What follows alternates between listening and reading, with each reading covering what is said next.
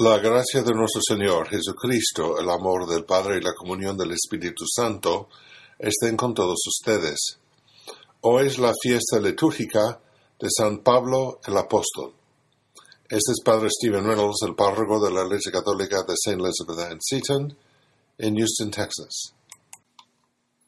San Pablo, cuya conversión celebramos hoy, es una de las grandes figuras de la historia cristiana y uno de los candidatos más inverosímiles para el cargo de apóstol. La primera lectura de la misa de hoy, de los Hechos de los Apóstoles, capítulo 9, narra la conversión de Pablo. Esa es una parte. Cuando se aproximaba a Damasco, San Pablo, una luz al cielo lo envolvió de repente con su resplandor. Cayó por tierra y oyó una voz que le decía, Saulo, Saulo, ¿por qué me persigues? Preguntó él, ¿Quién eres, Señor? La respuesta fue, Yo soy Jesús, a quien tú persigues. Levántate, entra en la ciudad, y allí se te dirá lo que tienes que hacer. Antes de este encuentro extraordinario, Pablo participó en la persecución de la iglesia primitiva. Era un fariseo, un rabino judío devoto y erudito. Pablo consideraba que Jesús y sus seguidores eran herejes y blasfemos. Como era un seguidor observador de la ley divina, Pablo quería eliminar este cáncer cristiano de la vida judía. Qué equivocado estaba.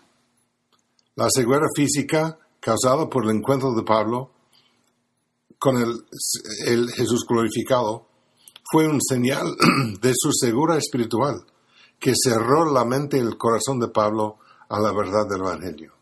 Pero Jesús irrumpió en la vida de Pablo de una manera extraordinaria y Pablo respondió.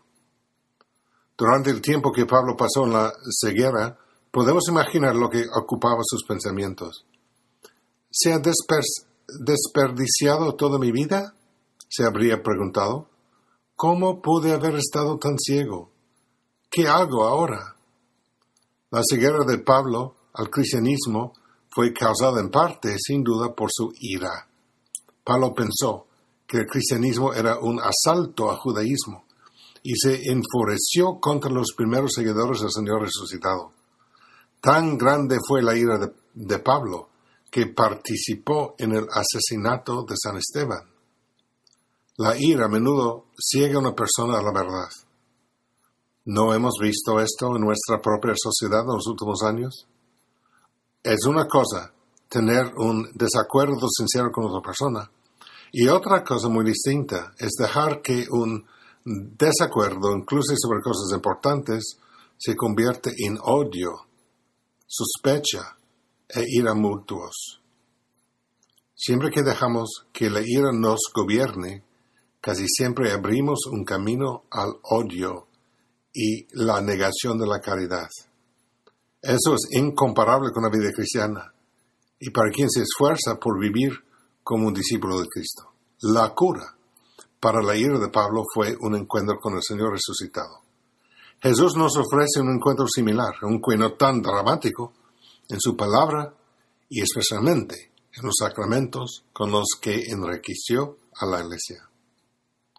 Después de su conversión, San Pablo se dedicó a un prolífico apostolado misionero estableció comunidades cristianas en todo el imperio romano, especialmente en el, oriente. Incluso pudo haber ido tan lejos como España para proclamar el Evangelio. Parece sus epístolas eh, fueron incorporados al Nuevo Testamento y se consideran inspiradas divinamente por el Espíritu Santo. Eventualmente Pablo terminó en Roma, donde vivió bajo arresto domiciliario durante al menos dos años y durante la persecución del emperador Nerón fue martirizado. Y hay, en el lugar de su martirio hay una iglesia que, que continúa como un signo del sacrificio máximo de Pablo y de su testimonio de la fe. Dios los bendiga.